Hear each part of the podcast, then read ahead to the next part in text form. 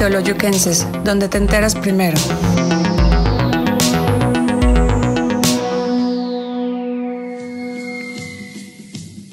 Crónicas Teoloyuquenses, una ventana a la historia de nuestro municipio. Hola, ¿qué tal? Muy buenas noches. Buenas noches. Bienvenidos a este su programa Crónicas Teoloyuquenses. Noche de martes, noche de crónicas y noche de escuchar las interesantes y ricas anécdotas y pláticas de nuestro invitado del día de hoy. Es un gusto contar con, el, con, el, con, esta, con este personaje, esta personalidad ya que para muchos va a ser más que conocido dentro de nuestro municipio. El tema de hoy es la oficina de correos en el municipio de Teoloyucan. ¿Y quién mejor o quién más para hablarnos acerca de este tema que esta persona que yo, a quien yo tengo el gusto de conocer ya de hace muchos años y a quien le tengo mucha admiración, pero sobre todo mucho respeto por todas las labores que ha desempeñado para la sociedad eh, este personaje. Como ustedes lo pueden ver en pantalla, nuestro invitado del día de hoy es el señor Gerardo Silva Escamilla. Eh, para todos ustedes creo que son es muy bien conocidos ya que a lo largo de 40 años de su vida se ha dedicado o ha trabajado para esta oficina municipal y ha dado el servicio, creo yo, muy amablemente, y todos ustedes lo conocerán en su labor como trabajador del servicio postal en nuestro municipio. Muy buenas noches, señor Gerardo. Buenas noches. Bienvenido y es un gusto tenerlo aquí con nosotros en esta, en esta ocasión eh, para que nos platique acerca de este quizá para algunos ya un servicio ya lo llamarían hasta un poquito pasado de moda, puesto que la tecnología nos ha rebasado, nos ha alcanzado y está rebasado y ya de alguna manera ha desplazado, quizá no del todo porque es imposible, al servicio postal.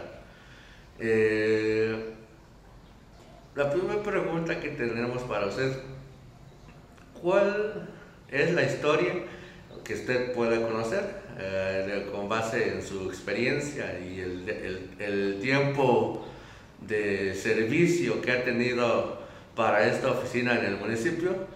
¿Cómo es que, cuál es la historia de la oficina postal en nuestro municipio de Teoloyuca? Este, bueno, pues yo inicié en la oficina de correos que estaba ubicada este, anteriormente en la calle San Antonio número 3, este, en la casa paterna de mi, madre, este, ahí, ahí, ahí radicaba mi tío, su hermano de mi mamá, y ella, su, su, esposa de él era la encargada de la oficina de correos. Este, yo inicié por el, por el hecho de que yo empecé a hacer uso del correo como a los 13 años. Entonces, este, pues iba yo a recoger mi correspondencia, mis paquetes que me mandaban de libros, este, y pues ahí, este, pues cada vez que iba yo había bastante correspondencia y no había quien la repartiera. Inclusive me daban a, este, a, este, a buscar mi correspondencia, yo la buscaba entre toda la correspondencia que había, y pues me daba cuenta de, mucho, de que había muchos, este, mucha correspondencia de vecinos que yo este, conocía de aquí de, mi domicilio. Este, y pues ahí empecé a, este, pues a ir a recoger mi correspondencia personal. Ya posteriormente, como al año, o casi el año, este, mi tía me propuso el que por qué no este, le ayudaba yo a repartir la correspondencia para que, pues para que no se juntara ahí la correspondencia y para que no se les devolviera a los vecinos. Dice, llévate, llévate los más cercanos que conozcas y los que no, pues si puedes preguntarle a tu papá, ya le preguntas, él, conoce a mucha gente, ya que te diga. Y pues sí, así lo hice. Iba yo, este, iba ya, traía yo este, los sobres de tres, cuatro vecinos, ya después este, lo de, la de los hijos de estos vecinos, las de sus compadres, de sus sobrinos, de sus tíos, y ya de ahí pues este, a cambio, pues a cambio de ese servicio, recibía yo una moneda este, que ellos generosamente me, proporcionaban, este, lo cual me servía para, pues para este, pagar los paquetes de libros que yo este, necesitaba, porque en aquel entonces llevaba yo a cabo en la, en la parroquia la labor de dar catecismo. Entonces les daba sus, les este, traía sus catecismos a los niños que me mandaban desde, la, desde el DF. Y ya poco a poco fui conociendo las calles y a las familias. La oficina de correos pues a veces se abría este, todos los días en ratos porque no era un horario formal. Aunque tenía el horario formal, pero no había ocasiones en que no lo abrían más que una hora o dos horas la cerraban y ya cuando la abrían pues ya la gente ya no, no acudía porque no sabía este, realmente cuál era el horario fijo. Entonces pues mi participación en esta labor pues creo yo que sirvió bastante porque así la gente ya no, este, ya no acudía a la oficina más que muy de vez en cuando a, depositar paquetes o depositar paquetes o cartas o a veces lo hacían en las oficinas este, vecinas de los municipios vecinos de Pozotlán o Cuautitlán. Y ya nada más aquí esperaban la respuesta misma que pues que yo les hacía este favor de entregarles. Y poco a poco este pues ya fui este, trayendo sacando más correspondencia y conociendo a más gente.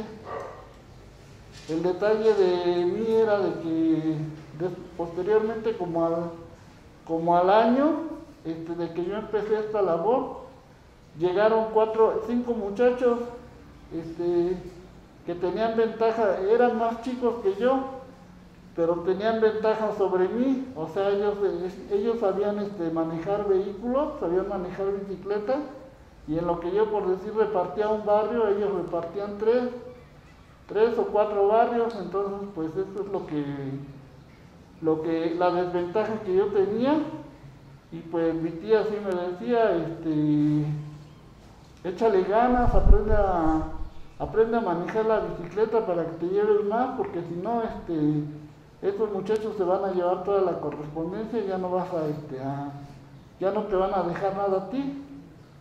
Y pues yo dije, pues ahora sí que pues si yo desde un principio dije, si de Dios está el que yo esté aquí, pues adelante, y si no, pues ni modo, ahora sí que seguiré viniendo a, recoger únicamente mi correspondencia. Y fue así como este, inicié, este, inclusive en aquel entonces le llevaba correspondencia a, a mis profesores de la este, de la primaria, de la, algunos de la primaria y de la secundaria. Ya luego este, entre los maestros me decían, este, oye, por ahí te encargo esto que me va a llegar. Fíjate que yo vivo, en, por ejemplo, en Santa Cruz de Oloyucan y allá no me llega nada, ahí te encargo que me van a mandar una, este, una información de unos libros y sí, le, me es importante que me llegue, ahí te la encargo y pues yo te doy para para tu refresco. O sea, al dar para el refresco, pues una moneda, ¿verdad? En aquel entonces eran dos pesos, tres pesos. Y pues poco a poco así este, fui, fui este, pues adquiriendo el conocimiento de las calles y de, la, de los nombres de las familias. Esto me ayudó para que posteriormente, este, aunque en aquel entonces se manejaba mucho el domicilio conocido, Llegaba correspondencia y decía domicilio conocido, no tenía ni, ni calle ni barrio, pero yo ya por el hecho de que ya los, está, los había este, memorizado, ya sabía yo dónde eran. o, si no sabía dónde eran, sí, este, a través de sus familias ya los localizaba. Oigan, por ejemplo, por ejemplo, este, la familia López González, ya iba con la familia López Guzmán o, o, González Ramírez, oiga, de casualidad no es aquí este fulano de tal López González, pues sí, es mi tío, o es mi primo, o es mi, o es este hermano de mi cuñada, y así ya me daban razón de ellos. Entonces, este, en aquel entonces pues no llegaba la, el circuito, como le llamamos dentro del correo a la camioneta que, que transporta la correspondencia que llega y la que sale de aquí del municipio. No había circuito y había, habría que ir a recoger a Cuautitlán. Esta labor se llevaba a cabo este, dos o tres, había ocasiones en que eran dos o tres veces a la semana, había ocasiones en que nada más una vez a la semana. Entonces, este, pero esta labor no, este, no contaba con una persona, este, ¿cómo se dice? Una persona que específicamente se dedicara a eso sino esta labor era, era realizada por, este, por mi tío, por su esposa de, su esposo de, mi, de la encargada de la oficina de aquel entonces. Entonces cuando él tenía tiempo, pues él iba a recoger la correspondencia y cuando no, pues ahora sí que hasta la semana o las dos semanas. O si ya era mucho, este, la mandaban un empleado de ahí de, la oficina de Cuautitlán a entregar los, este, la saca con la correspondencia que ya pertenecía aquí al municipio. Pero esto era cuando ya eran muchos, este, eran muchas sacas. Y pues este, a través del, a través de los años, este, inclusive iba yo a la, presidencia municipal y ya el, señor presidente tuve el, el privilegio de que muchos este, presidentes de aquel entonces hasta mil hasta el 2000, por así decirlo, del 84 al 2000, tuve la dicha de conocer, de, conocer y de platicar con los presidentes municipales y de entregarles personalmente su, correspondencia. Este, este, pues este, esta acción me sirvió para que cuando yo necesité algún este, apoyo por parte de ellos para ingresar oficialmente al correo, pues no se me fuera negada esa, esa petición. Este, en aquel, yo ingresé al correo oficialmente en el 91 y gracias al apoyo del, presidente municipal Felipe Martínez Cruz de aquel entonces, pues este, gracias a sus escritos, pues yo ingresé, este, logré el ingreso al servicio postal mexicano ya este, a partir de esa fecha ya conté con un con un sueldo fijo, un sueldo oficial, ya directamente de Toluca, del gobierno, por parte del gobierno federal. Y este, y pues sí, así que eso fue lo que, esto es lo que puedo decir a, este, a grandes rasgos sobre la oficina de correo. Pues muy, muy, muy interesante como podemos eh, darnos cuenta, eh, en un inicio, pues no existía como tal una, bueno, digámoslo así, mucho formalismo, ¿no? En tanto para la recepción y entrega de esos paquetes y cartas, a tal grado de que fue lo que le permitió a Gerardo Silva ingresar y comenzar de alguna manera con con esta labor de, ser la persona quien repartiera la correspondencia de los vecinos del municipio. Eh, bien, ¿fue complicado o, o, qué fue lo que le llamó la atención para seguir o seguir en este en este oficio o, cómo adoptarlo ya, ya, como un oficio de, primero como trabajo o, o, para sobrevivir en la vida. ¿Qué fue lo que le llamó la atención y lo mantuvo firme en esta labor? Pues la, la, este, la necesidad, pues ahora sí que ver la necesidad que tenía mucha gente de tener comunicación, este, por, entre paréntesis, podríamos decirlo, este, comunicación directa con sus familiares, porque en aquel entonces no se contaba, por decir de aquí, de, de un ejemplo, de 30 casas que había en una, en una calle o en una avenida, únicamente dos familias contaban con el servicio telefónico. Entonces, este, pues este, en, ocasiones, pues esas, esas personas les brindaban el apoyo, al, ahora sí que hacían su labor social, permitiéndoles este, hacer llamadas a los familiares, pero había ocasiones en que sí se les dificultaba, no sé, por el estado de ánimo o por, o por la economía, solamente Dios y ellos saben, ¿no?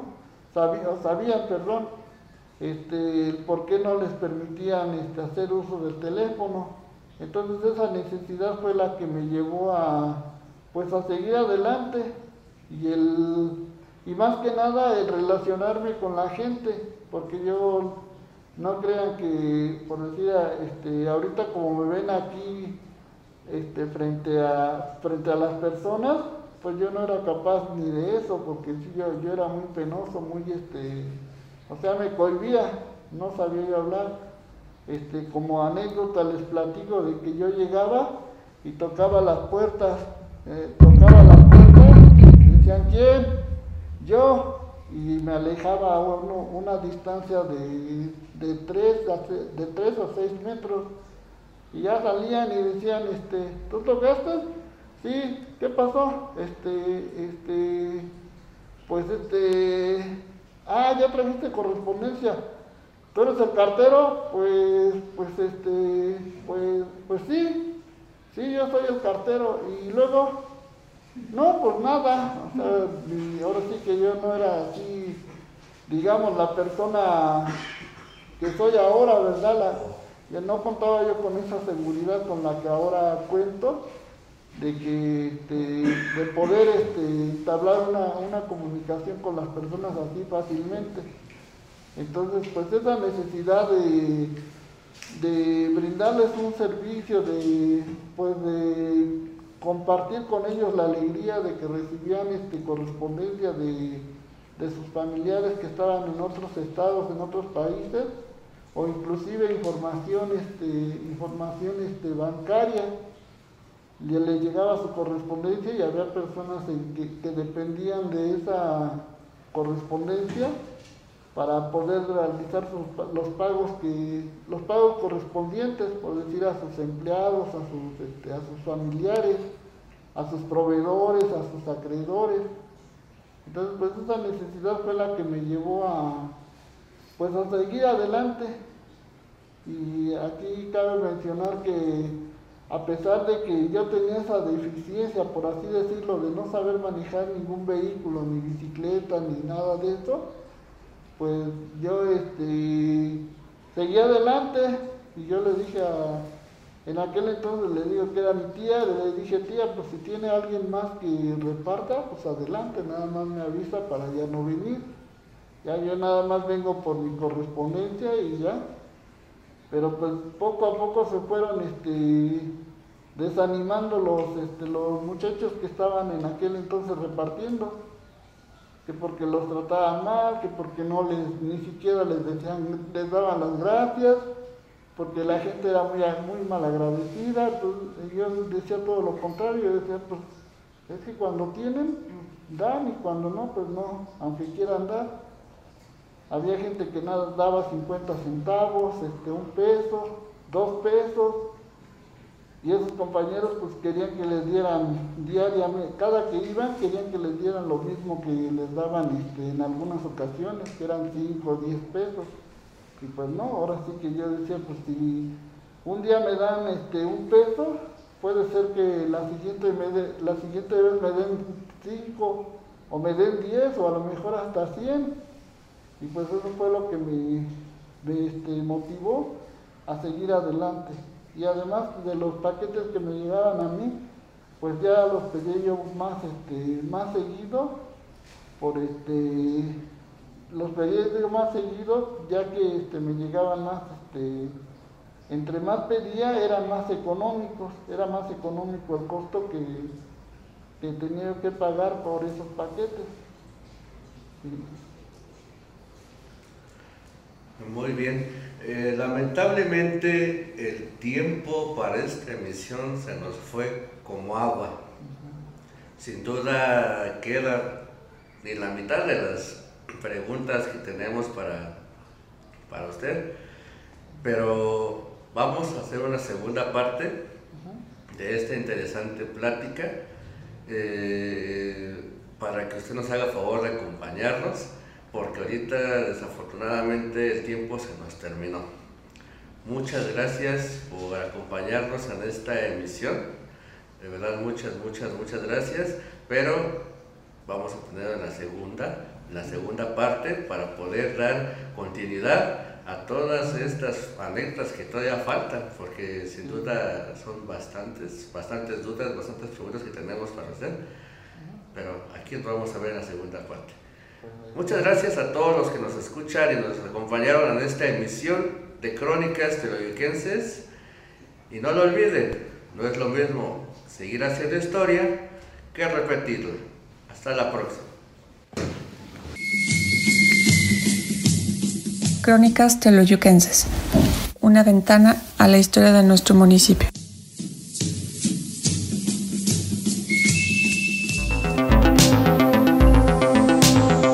Teoloyuquenses, donde te enteras primero.